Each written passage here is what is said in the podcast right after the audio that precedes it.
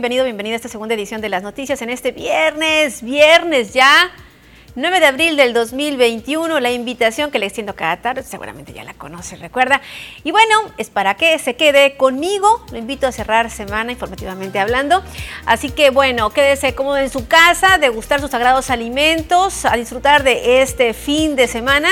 Y bueno, la invitación también es para que se comunique a través de nuestras diversas formas de contacto. La primera de ellas es a través de nuestras eh, líneas telefónicas aquí en las instalaciones de TVP Su Casa en Ciudad Obregón, 644-414-2424, 644-414-2222. También a través de nuestra línea de WhatsApp.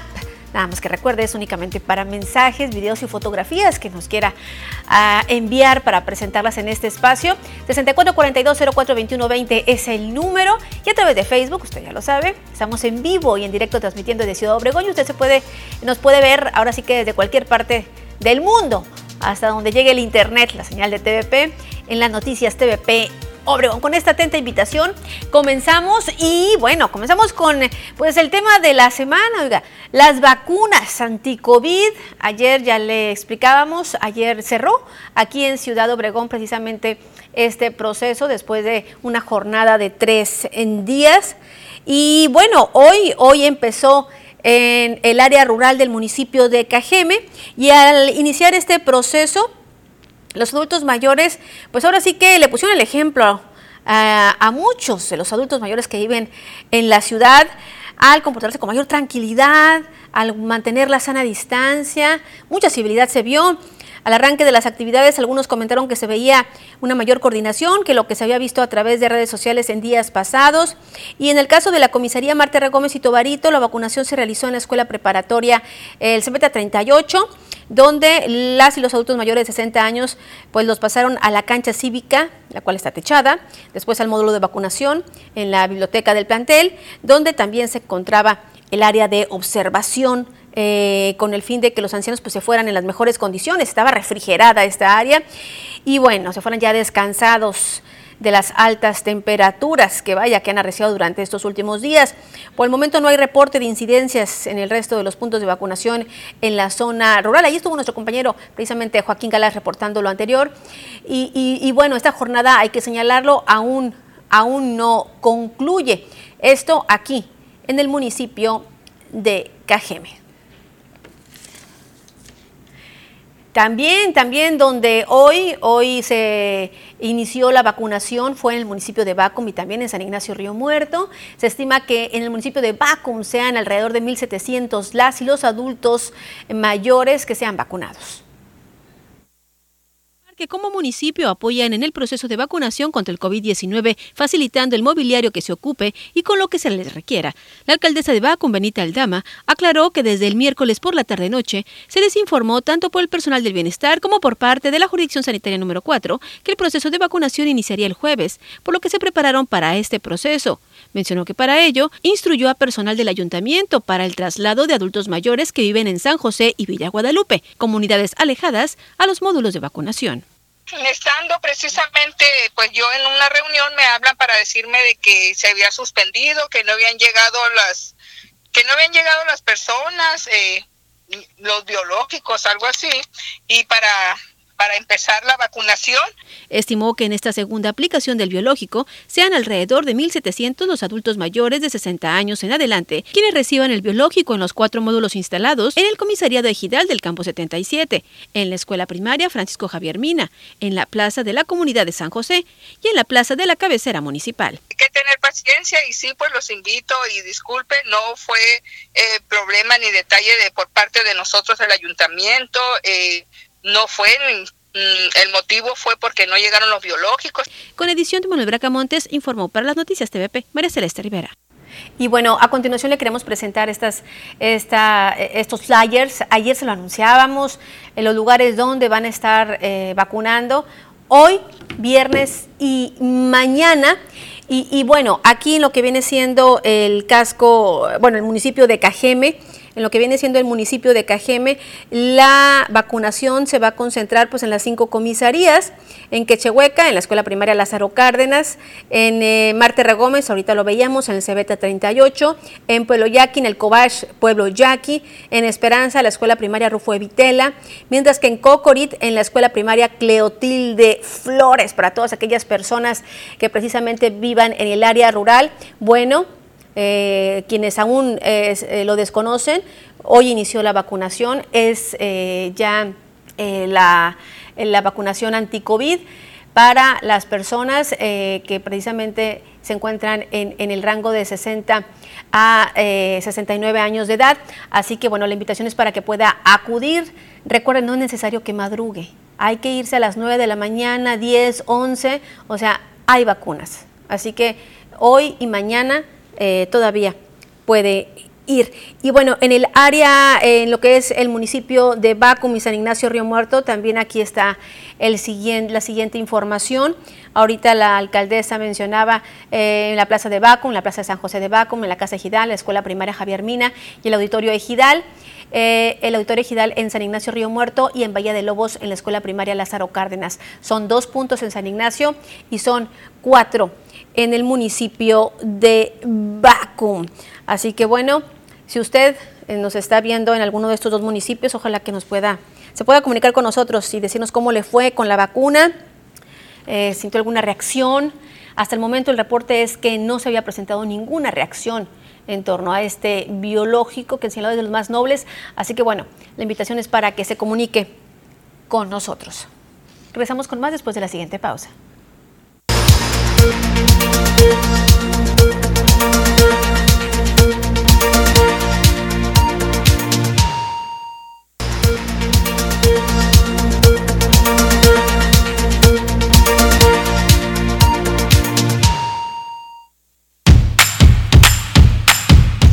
Obregón sigue de pie.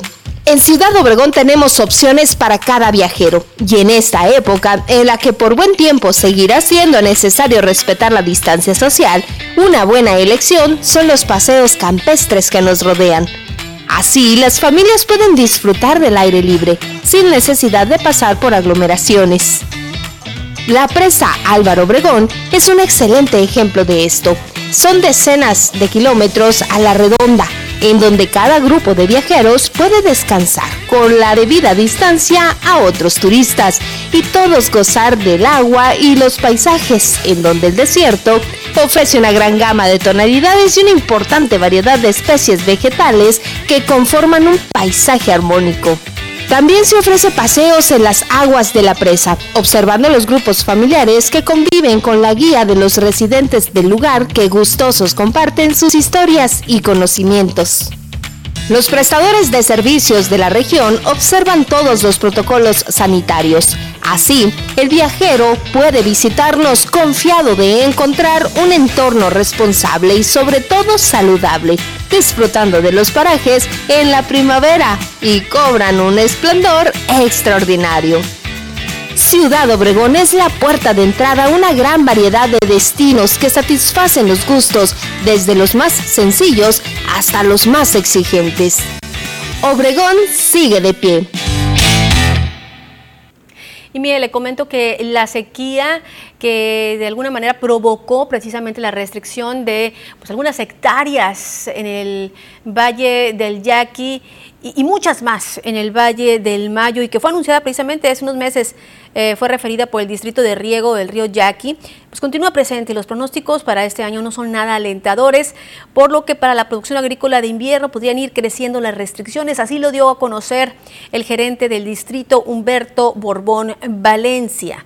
La capacidad del sistema de presas de la cuenca del río Yaqui continúa por debajo de la media histórica eh, y ello implica que se siga agudizando la sequía en el sur de Sonora. Ahorita todavía no, no eh, tenemos así definido esto. Eh, empezamos a trabajar con los planes de riego para el próximo ciclo una vez que concluya el periodo de, de riegos que tenemos ahorita y ver en qué condiciones quedan los almacenamientos del sistema de presas, que ahorita estamos hablando de un 37% de, de almacenamiento, de, acuerdo a la capacidad del sistema, estamos hablando de alrededor de 2.600 millones que tenemos eh, en almacenamiento y estamos hablando de 1.800 millones menos que tenemos con respecto al año pasado. Entonces, sí se ve una situación difícil, una situación crítica. Eh, los pronósticos hasta ahorita indican pues, que no hay condiciones favorables todavía. Ojalá pudiera haber algún cambio, pero los efectos de la niña todavía siguen presentes y se espera que pudieran seguir presentes todavía el, resto del, de aquel verano. ¿no? Y bueno, donde también no se ven nada alentadores el panorama es en la cuestión de las maquiladoras y es que de acuerdo a la CTM está por cerrar precisamente otro centro laboral. Más de 3.000 empleos se han perdido en el municipio de Cajeme con el cierre de maquiladoras como la empresa Timex Textil y ahora el cercano cierre de California Textiles. El secretario general de la CTM en Cajeme, Luis Acosta Cárdenas, señaló que algunos de los empleos perdidos se recuperaron en las empresas maquiladoras del parque industrial. Sin embargo, aún hay cerca de 300 personas que podrían quedar sin empleo pronto. Señaló que esto se debe al efecto devastador de la pandemia que hizo a empresas quebrar, en el caso de las textileras, por la falta contratos en el mercado norteamericano. De agosto a la fecha, nada más ahí en los chinos fueron 3.000 3.200 trabajos, 3.200 empleados los que, pues dejaron de laborar ya. La información que tenemos por parte de los de las cámaras, que son con las que nos manejamos, pues la verdad están muy preocupados por la falta de inversión aquí y por la falta de apoyo también por parte de, de los gobiernos. Eh, precisamente por la situación que se pasó, ¿no? De, que, que fue una emergencia a nivel mundial y pues sí causa extrañeza de que no se hayan hecho programas para, para apoyar a los empresarios, ¿no? Ante esta situación, lo que se requiere es que las autoridades apresuren el proceso de vacunación para que el biológico llegue a la clase trabajadora y con ello tomar la actividad en aquellas personas vulnerables que aún se les paga, pero que no realizan ninguna labor. Con imágenes y edición de Manuel Bracamontes, para las noticias, Joaquín Galás. Y hoy, hoy muy temprano se presentó la noticia del fallecimiento del príncipe Felipe de Edimburgo. Eh, consorte de la reina Isabel II de Inglaterra, motivo por lo cual pues se congregaron a las puertas del Palacio de Buckingham eh, pues muchos, muchos, muchos británicos entre llantos y algunos ramos eh, de flores. Y bueno, del otro lado del mundo, aquí en nuestro país, pues el humor de los mexicanos se hizo presente en Twitter, donde Chabelo se volvió tendencia en redes sociales. Y, bueno, le comento que tras la muerte del príncipe Felipe de Edimburgo, cuyo deceso se dio durante las primeras horas de hoy, le comentaba Javier López Chabelo, se volvió tendencia en, Twitter, protagonizó una decena de memes que hacían alusión a su longevidad. Eh, y bueno, también eh, en torno a la longevidad también de la eh, reina Isabel II. Chabelo ocupa el lugar número 10 dentro de los temas que han generado tendencia durante las últimas horas, generando más de 6.000 tweets, más de 6.000 tweets precisamente eh, a través del el humor de los mexicanos, quienes obviamente hicieron, eh, bueno, no obviamente, pero sí hicieron eco eh, lamentablemente del fallecimiento del príncipe, pues ahora sí que de una manera muy singular. Regresamos con más después de esto.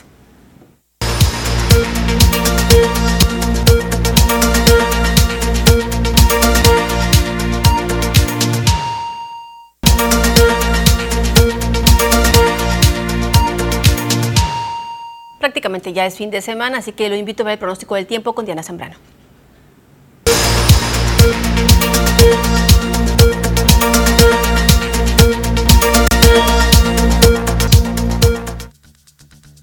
Hola, ¿qué tal? Y buenas tardes, bienvenidos aquí al reporte meteorológico. Qué gusto acompañarlos ya en esta tarde de viernes, ya fin de semana. Damos inicio con el mapa nacional para conocer las temperaturas actuales en algunos puntos importantes del país Comenzando en la frontera en Tijuana, actualmente con 23 grados, la condición de cielo que se mantiene despejada, al igual que en La Paz, con 31 grados centígrados. Y en Guadalajara, actualmente con 29 grados, la misma temperatura para Acapulco con cielos despejados y para finalizar Mérida, caluroso el día de hoy con 38 grados, pero la condición de cielo que se mantiene mayormente nublada. Pasamos a conocer las temperaturas actuales. En nuestro estado, en Sonora, podemos ver valores de temperatura, los cuales varían entre los 29 y los 37 grados que nos esperan los próximos días. ¿Qué tenemos para este fin de semana en el sector de Navojoa? Actualmente con un cielo parcialmente despejado, se mantiene para el resto de la semana. Las máximas que van a variar entre los 33 y los 34 grados para el sector de Navojoa. Ya para Ciudad Obregón, actualmente con 34 grados, el cielo se mantiene despejado, al igual que el día de mañana, las máximas que se prevén de entre los 32 y los 33 grados, las mínimas de entre 13 y los 16 grados en el sector de Ciudad Obregón. Ya para Guaymas, aquí tenemos 29 grados, un día muy soleado, al igual que el día de mañana, las máximas que van a variar entre los 26 grados y los 27 grados para los próximos días, ya las mínimas de entre 18 y los 19 grados para el sector de Guaymas. Ya para finalizar en Hermosillo, la capital, tenemos un día caluroso con 37 grados. Mañana disminuye un poco la temperatura hasta llegar a los 35 grados, con cielos despejados, las mínimas que se prevén entre 14 y los 16 grados para el sector de Hermosillo. Respecto a la fase lunar, nos mantenemos aún en cuarto menguante. La salida de la luna a las 5 horas con 0 minutos. La puesta de la luna a las 16 horas con 49 minutos. La salida del sol a las 6 de la mañana con 2 minutos. Ya para finalizar, la puesta del sol a las 18 horas con 41 minutos. Hasta aquí el reporte meteorológico. Espero que tengan una excelente tarde.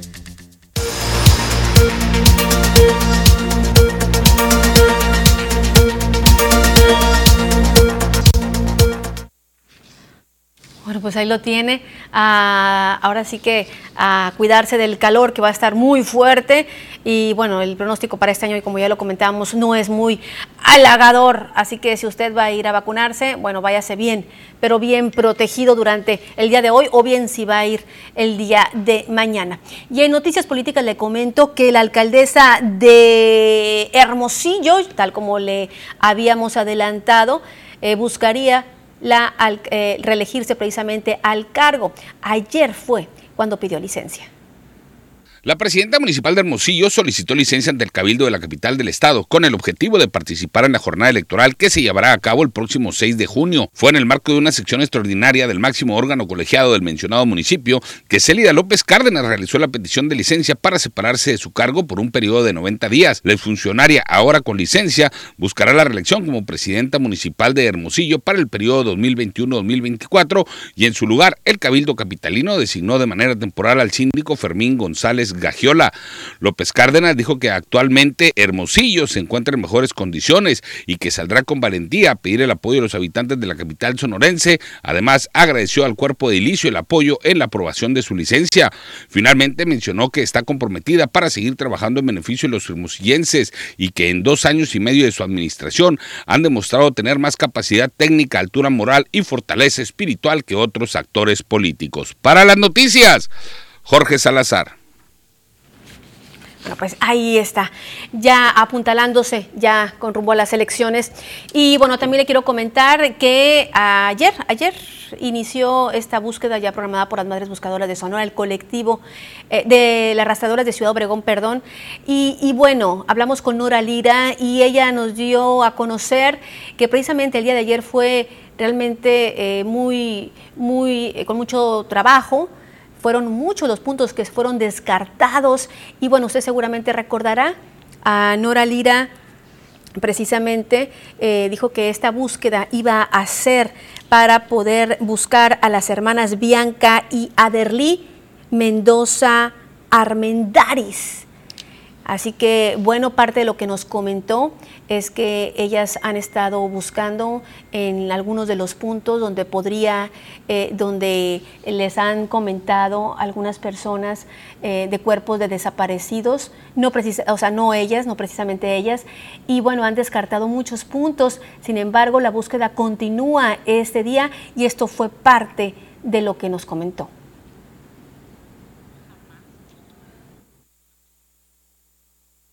Pues nosotros quiero dejar un mensaje que, pues que también esto es prioridad, que lo vean como prioridad lo de los desaparecidos. Sé que lo de las vacunas es muy, muy importante, es prioridad por supuesto, pero pues nosotros también necesitamos que nos resguarden porque es muy, corremos mucho peligro en lo que andamos haciendo. Somos un colectivo donde yo siempre he dejado en claro que nosotros no buscamos culpables ni venganza ni, ni investigamos. Siempre entramos a los lugares solo a buscar a nuestros ángeles y creo que eso nos ha funcionado. También nos ha funcionado el, el confiar en Sedena, en que pues hasta la fecha jamás hemos tenido una amenaza. Entonces por eso pues nosotros no podemos perder eh, eh, el apoyo de Sedena porque pues sin ellos creo yo que no podríamos realizar las búsquedas. Últimamente también había, dado, eh, había estado Guardia Nacional, pero no siempre anda Guardia Nacional. Pero sí nosotros eh, trabajamos muy a gusto con Sedena.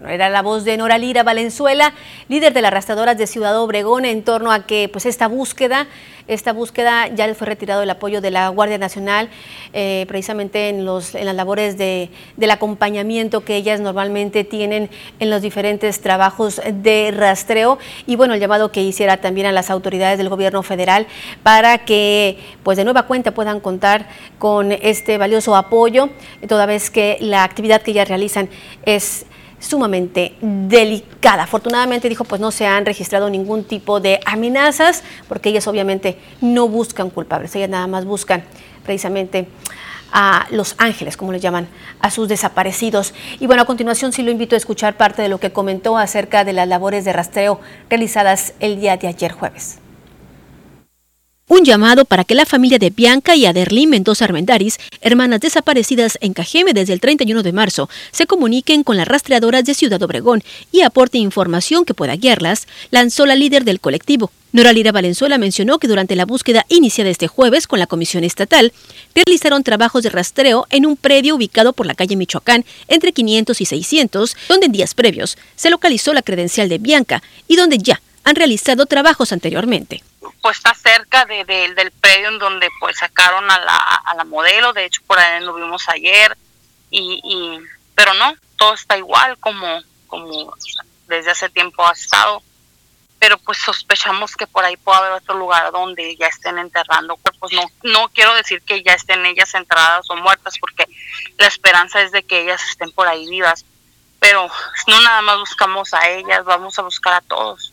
Que la familia hable, que la familia nos diga, que pida nuestro apoyo. Sé que eh, es muy fuerte lo que lo que uno pasa como madre, pero pero pues tenemos que buscarlas como sea. Informó que aunque durante este jueves no tuvieron hallazgos positivos, pudieron descartar algunos puntos ubicados en la colonia Urbivilla, Providencia, Campo 29, Campo 28, Cocorit, entre otros, lugares donde han recibido llamadas anónimas que han alertado de la existencia de cuerpos. Este viernes, los trabajos continuaron en la colonia Aves del Castillo, donde el colectivo localizó meses atrás siete cuerpos, trabajos donde fueron resguardadas por elementos de la MIC y estatales. Con edición de Manuel Montes informó para las noticias TVP, María Celeste Rivera. En estos precisos momentos las búsquedas continúan eh, en algunos de los puntos ya mencionados por el colectivo de las rastreadoras de Ciudad Obregón y de localizarse o de encontrarse algún punto positivo, obviamente se lo estaremos informando en este espacio informativo. Momento de hacer nuevamente una breve pausa, regresando, le tengo más.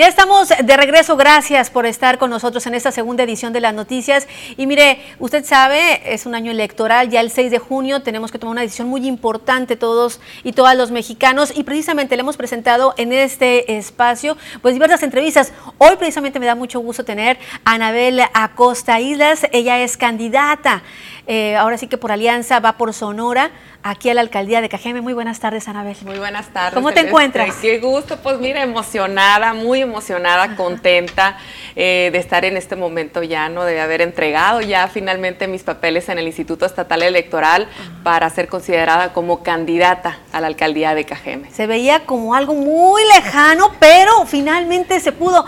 ¿Qué tan complicado fue para ti? Digo, tomando en cuenta los liderazgos que han estado precisamente en este municipio. Así es, la verdad es que fue una, un proceso, la verdad que muy emocionante, eh, de muchas alianzas, de muchos acuerdos, de mucho caminar y la verdad que muy enriquecedor también en lo que te vas encontrando fue de construir esto, lo que esperábamos construir hoy, de tener una planilla representativa, de llegar con gente muy capacitada, talentosa. No, no es fácil encontrar a gente que te diga, sí, yo quiero, y hoy, incluso hay otras que dicen, yo quiero aportar, y en eso es donde encuentras mayor emoción de saber que hay gente con mucho talento, hombres y mujeres de todas las edades, que tienen mucho que aportar, que no habían sido considerados antes, y hoy yo te puedo decir que muy contenta y muy emocionada por la oferta que vamos a llevar a la ciudadanía cómo llegan precisamente, ahora sí que el partido, el PRI, en esta alianza que muchos veían como algo imposible, pero que finalmente va, PRI, PAN y PRD, ¿qué tan fortalecido va? Así es, mira, la verdad es que los tiempos han cambiado, ¿no? Hoy la gente tiene una percepción de los partidos políticos y se empezó a construir esta alianza como hace más de un año, impulsada principalmente por más de 30 organizaciones de la sociedad civil que dicen, ve lo que está pasando a nivel nacional, necesito, necesitamos hacer equipos, necesitamos ser aliados, necesitamos aportar, necesitamos ver más allá de un instituto político y ahí es donde buscamos las coincidencias de dejar ideologías de partido por un lado y empezar a construir a través de las necesidades directas de la ciudadanía, de las personas y de la sociedad en general. Y ahí pudimos construir esta gran alianza que más allá de las organizaciones de la sociedad civil, de los institutos políticos que participan, que son muchos, la verdadera alianza es con las familias. Y cada quien, pues esta alianza es en todo el país, ¿no? Va por México, va por Sonora, va por Cajeme. Nosotros estamos concentrados en donde nos toca a nosotros, donde nos interesa a nosotros hacer alianzas con las familias de Cajeme. Y bueno, tú como mujer, Digo, ahorita creo que son como 8 o 10 los candidatos eh, o quienes aspiran a la alcaldía de Cajeme, la verdad, son, son muchos, la verdad creo que, es de manera inédita cuántos, eh, cuántos van. Eh, se falta todavía por definirse Rodrigo González, ahorita este, comentamos, y, bueno, es un, es un proceso inédito, también se habla de que va a ser de las elecciones pues más concurridas, ¿verdad? Y, y, como mujer, ¿cuáles son tus propuestas para la ciudadanía? Es decir, porque el que veamos una mujer dice, ahora sí va, va a ser la diferencia, ¿cuáles son tus propuestas en este sentido? ¿Qué, es lo que tú le presentarías a la población como mujer? Y si va a haber o no paridad, que es un tema también que, que se ha demandado mucho, ¿no? Que cuerpo de mujer vaya con ideología precisamente de mujer, acorde pues a, a, lo que demanda también la ciudadanía femenil. Así es, yo lo que puedo comentar ahorita por un tema electoral, precisamente por el momento en el que los encontramos, en donde sí ya llevamos todos nuestros papeles para considerarnos como candidata, en donde, bueno, a partir de la fecha límite que se hubo una prórroga, a partir de ahí tiene, para que nos las validen, el instituto tienen seis días, digamos, pero en este momento hasta el 24 de abril no podemos hablar de propuestas, pero lo que sí puedo decir es que el primero, el que empecé a construir esta posibilidad, no solamente por ser mujer, no solamente por un tema de género, sí, sí con toda la convicción de así como nosotros hemos aprendido de cuando empezamos a ver que hay que hacer políticas públicas con perspectiva de género, que hay que hacer cosas que empoderen económicamente a las mujeres para ser eh, pues independientes, pues De, de, qué es lo que ayuda, que cuando alguien se sienta líder en su casa, que sienta que le aporta, independientemente de su condición civil, ¿no?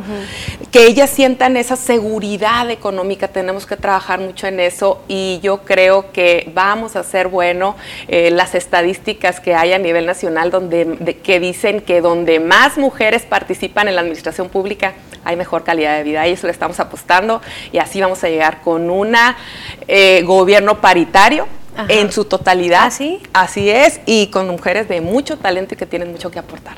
¿Y en las tomas de decisión o eh, tomando decisiones? Fíjate que qué bueno que lo comentas porque así es como estoy invitando yo a las mujeres que no han participado, pero que tienen mucho talento y que son mujeres que tienen su testimonio de vida de servicio a la comunidad. A ver, digo, yo te estoy invitando a tomar decisiones porque es lo que ocupa Cajeme, gente de servicio, gente con mucho corazón y amor por nuestro municipio. Y así es como les digo, necesitamos un cambio, otro rumbo y eso lo ocupamos con gente de servicio, de corazón y de con mucho amor por nuestra tierra y a tomar decisiones para cambiar el rumbo y la historia de Cajeme. ¿Y cómo ves el escenario? Es decir, la participación, como lo comentábamos ahorita, pues eh, eh, es mucha. Los aspirantes, las y los aspirantes, eh, van dos mujeres, eres tú y es otra persona. Y, bueno, ¿cómo ves tú esto? Y también, ¿cómo ves a Cajeme? Sí, fíjate que yo creo que el que tanta gente esté aspirando hoy a gobernar este municipio, que de verdad la realidad está muy complicada, tiende a eso, a lo mal que estamos viendo que se están haciendo las cosas desde el municipio y a las cosas que uno cree, a las ideas que debemos de presentarle a la gente, a lo que te exige la gente, que todos lo sabemos, porque a través de los medios de comunicación sabemos las expresiones de la gente, del mal, la mala situación, no nada más la económica de inseguridad y la pública de baches, de calles, en deterioro cada día más, sino también de los malos gobernantes que tenemos. Y yo creo que eso atiende que mucha gente estemos aspirando, por eso yo y todo mi equipo estamos llegando con una propuesta de gente de servicio, de gente que dé resultados y de gente con mucha experiencia y con mucho posicionamiento aquí en nuestra comunidad, porque ocupamos eso. Ocupamos a gente que desde el primer día esté llamada a eso, a seguir haciendo lo que ellos ya están haciendo, dando resultados y dando, haciendo servicio por nuestra gente. Ahorita la etapa, me comentas, ya metieron los papeles. El 26 ya de abril empieza ya formalmente la campaña. La campaña, el día 24 de abril, ahí vamos a, iniciar formalmente, de acuerdo a lo que marca la ley, una campaña. Decirte que vamos por una campaña muy fuerte, de mucho contacto. Nos van a ver en todo Cajeme, nos van a ver en toda Colonia, sí, tocando puertas una campaña muy cercana, respetando como lo hemos hecho hasta hoy, respetando todos los protocolos, cuidando nuestra salud y, salud y cuidando la salud de los cajemeses, que es para nosotros lo principal. ¿no? Lo principal porque hay muchísimas necesidades y una de esas es la salud. Sí, totalmente. Y el COVID vaya que ha golpeado a muchísimas familias. Y sigue, pues lo que estamos viendo hoy es que viene una tercera ola, tercera ola y entonces haciendo mucha conciencia, llegando, pero adaptándonos, ¿no? Yo creo que de eso se trata, de adecuarnos a los tiempos que estamos viviendo, a los en los que va, nos va a tocar primero Dios este, trabajar y a eso nos estamos preparando. Entonces, sí, estamos listos para el 24 de abril para iniciar recorrer todas las colonias, todas las comisarías, todas las delegaciones, tocar todas las puertas y nos van a ver en todo Cajeme. Pues que bueno, pues te queremos agradecer a Anabel, pues precisamente el que estés con nosotros y precisamente nos des a conocer, pues cómo va, cómo va esto, cómo va tu, tu, candidatura, ya los papeles ya están adentro, entonces pues vamos a estar muy pendientes de las actividades que hagas, obviamente de los compromisos y propuestas que hagas a los cajemes. Muchísimas gracias. Al contrario, muchísimas gracias Celeste y muchísimas gracias a todos los que nos escuchan y decirles eso, ¿no? Que tenemos muchas propuestas que nos esperen y bueno, vamos a buscar la confianza de todas las familias cajemes. Aquí te esperamos. Muchas gracias. gracias a ti. Momento de hacer nuevamente una breve pausa. Regresando, le tengo más.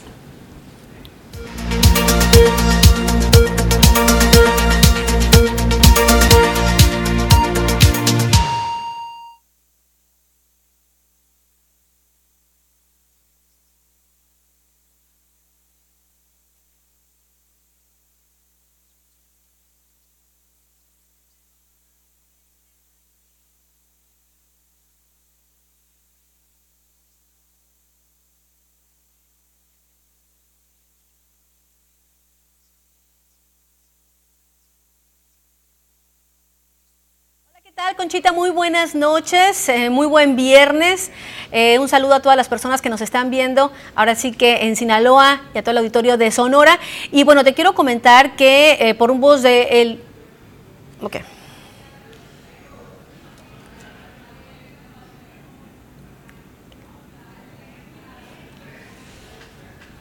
Hola, ¿qué tal? Muy buenas noches, Conchita, y muy buenas noches también el auditorio de Sonora y Sinaloa en esta tercera edición de las noticias. Mira, por rumbos del municipio de Empalme, te quiero comentar que la Fiscalía Anticorrupción del Estado de Sonora, la FAS, en coordinación con la Agencia Ministerial de Investigación Criminal, ejecutaron una orden de aprehensión en contra de Lázaro N., quien era ex tesorero de la actual administración municipal de Empalme y quien fue puesto a disposición del juez. De acuerdo a un, comunicado de la FAS, Lázaro N., estando en ejercicio de sus funciones como servidor público en Empalme, distrajo de su objeto de recursos municipales a través de una serie de transferencias electrónicas, las cuales no tenían soporte documental, legal o contable. Transacciones que fueron realizadas desde la oficina del exfuncionario municipal utilizando un token bancario de uso exclusivo del propio ex tesorero. Los recursos públicos municipales fueron desviados a la cuenta personal de su esposa.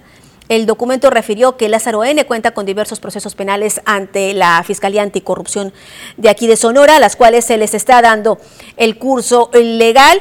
Y bueno, por la probable comisión del delito de peculado, el extesorero podría enfrentar una pena de seis meses a 12 años de cárcel e inhabilitación de seis meses a 12 años para ejercer un empleo cargo o comisión públicos, así como la reparación del daño. Así las cosas con el caso precisamente del municipio de Empalme. Hasta aquí la información, Cochita. Muy buenas noches.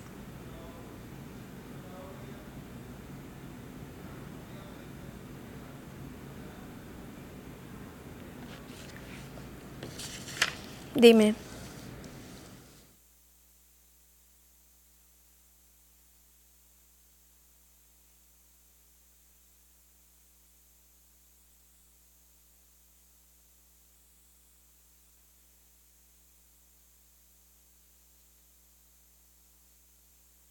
En Sonora, la FAS, la FAS en coordinación con la AMIC, la Agencia Ministerial de Investigación Criminal, ejecutaron una orden de aprehensión en contra de Lázaro N., ex tesorero de la actual administración municipal, quien fue puesto a disposición del juez. De acuerdo a un comunicado de la dependencia, Lázaro N., estando en ejercicio de sus funciones como servidor público en Empalme, distrajo de su objeto recursos municipales a través de una serie de transferencias electrónicas, las cuales no tenían soporte documental legal o contable. Transacciones que señala dependencia fueron realizadas desde la oficina del exfuncionario municipal utilizando un token bancario de uso exclusivo del propio extesorero. Los recursos públicos fueron desviados a la cuenta personal de su esposa. El documento refirió que Lázaro cuenta con diversos procesos penales ante la Fiscalía Anticorrupción, a las cuales se les está dando el curso legal y por la probable comisión del delito de peculado, el exfuncionario podría enfrentar una pena de seis meses a 12 años de prisión e inhabilitación de seis meses a 12 años para ejercer un empleo, cargo o comisión públicos, además de la reparación del daño. Y bueno, las vacunas son precisamente pues, un invento grandioso, un descubrimiento grandioso de la humanidad, pero ¿sabe usted de qué están hechas? Aquí se lo presentamos. La llegada del coronavirus ha venido a modificar nuestra forma habitual de vida. Realizamos nuevas prácticas como tener en extremo higiene, uso de cubrebocas, distanciamiento social y evitar incluso salir de casa. Todo como medida para evitar contagios y disminuir la propagación del SARS-CoV-2, recién descubierto en el año 2020. Sin embargo, los organismos de salud no solo han movilizado a la sociedad con medidas extremas, también han puesto a trabajar a químicos e investigadores para dar con una protección contra el virus, una protección que permita reforzar el sistema inmunitario, en pocas palabras, una vacuna. Pero, ¿qué son las vacunas? Son una preparación bajo procedimiento químico destinada a generar inmunidad contra una enfermedad. Una vacuna contiene una cantidad muy pequeña y segura del virus o bacteria causante de la enfermedad. Generalmente se hace a partir de formas debilitadas o muertas del bicho. Se inoculan en el cuerpo provocando defensas que protegen al ser humano ante futuros contactos con los agentes infecciosos. Esta es una forma natural de hacerle frente a las enfermedades causantes de infecciones o hasta la muerte.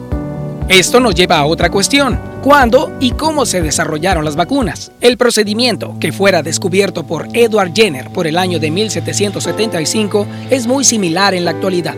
Este investigador inglés hacía prácticas médicas con personas que habían sufrido viruela, una enfermedad contagiosa que durante el siglo XVIII tenía atemorizada a la población por las muertes que provocaba. Sus estudios continuaron hasta 1796, cuando inyectó a su primer paciente humano con extracto de viruela bovina. Fue un niño de 8 años que desarrolló inmunidad contra la enfermedad y fue hasta 1798 cuando publicó su estudio y acuñó el término vacuna del latín vaca, que hace referencia al animal.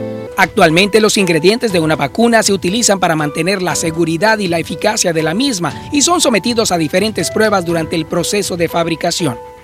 Con información de la Organización Mundial de la Salud, entre los ingredientes de una vacuna se encuentran el antígeno. Es el ingrediente activo que genera una respuesta inmunitaria. Puede ser una pequeña parte del organismo causante de la enfermedad o una versión atenuada e inocua del virus o bacteria. Los conservantes impiden que la vacuna se contamine cuando se abre un vial para vacunar a más de una persona. El más común es el 2-fenoxietanol, muy seguro por su baja toxicidad en los humanos. Los estabilizantes impiden que se produzcan reacciones químicas. Se utilizan frecuentemente azúcares, aminoácidos, gelatina y proteínas.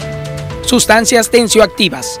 Mantienen mezclados todos los ingredientes de la vacuna, impiden que se asienten o se aglutinen.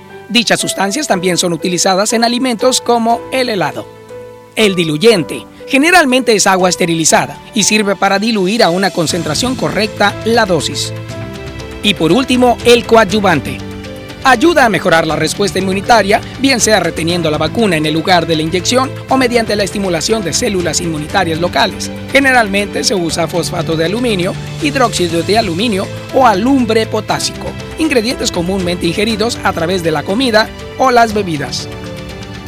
Actualmente para la generación de vacunas contra el COVID-19 se ha realizado este mismo procedimiento de acuerdo a los estándares internacionales, ha tenido que ser sometida a tres fases de pruebas importantes con seres humanos antes de ser introducidas a un programa nacional de vacunación. Y de acuerdo a la Organización Mundial de la Salud, es preciso mantener un seguimiento continuado para garantizar que las vacunas sigan siendo seguras. El temor a las vacunas es frecuente. Sin embargo, importante es protegernos y proteger a nuestros seres queridos contra enfermedades que puedan ser mortales. Consulte a un médico y hable sobre la vacunación. Las noticias, Fernando de Aragón. Interesante, ¿verdad? Ya volvemos después de la pausa con la recta final de la segunda edición.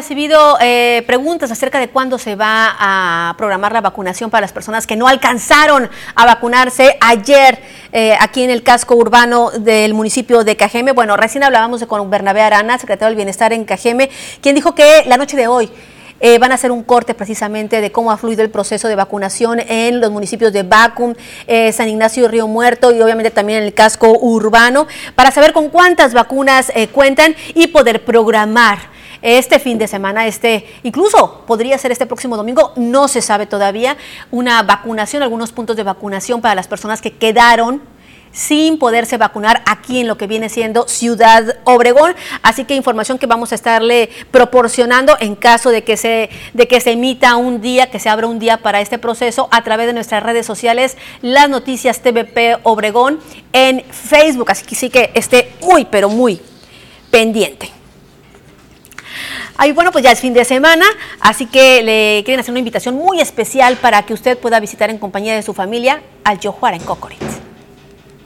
Quienes son amantes de la naturaleza y gusten conocer un poco más de la biodiversidad de la localidad, pueden acudir al Centro Cultural Yojuara en la comisaría de Cocorit y disfrutar de las visitas guiadas al mariposario, donde habita la mariposa cuatro espejos, especie nocturna y endémica de la región, y con cuyo capullo se realizan los famosos tenabarís que usan los yaquis en sus danzas, además de conocer un poco más de la especie Papilio políxenes o mariposa cometa negra, especie muy valiosa para la polinización, así como la reciente llegada de la iguana Bartolo. De que hay que proteger las especies tanto de plantas y vegetales independientemente pues de que nos gusten o no. Pero conocemos algo, nosotros mismos nos encargamos de protegerlo, ¿no? Entonces si conocemos esto, aprendemos de ello, también aprendemos cómo cuidarlo ahorita estamos en el proceso de que pues estamos esperando en cualquier momento que empiece a salir alguna.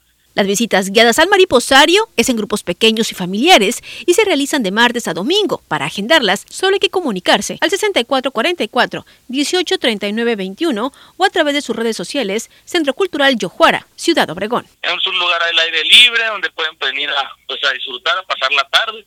Incluso pueden venir a traerse incluso este su lonche ahí, ¿no? Si quieren traerse unos sándwiches, unos taquitos. Con edición de Manuel Bracamontes informó para las noticias TVP María Celeste Rivera de los espacios bonitos que tenemos aquí en el municipio de Cajima. Hay que disfrutar el Yo Juara en, el en, en la comisaría de Cocorite este fin de semana. Recuerde de martes a domingo. Y con esta información llegamos al término de esta segunda edición de las noticias. Usted lo espero el próximo lunes en punto de las 2 de la tarde para seguirle informando. Hasta entonces y por favor, cuídese mucho.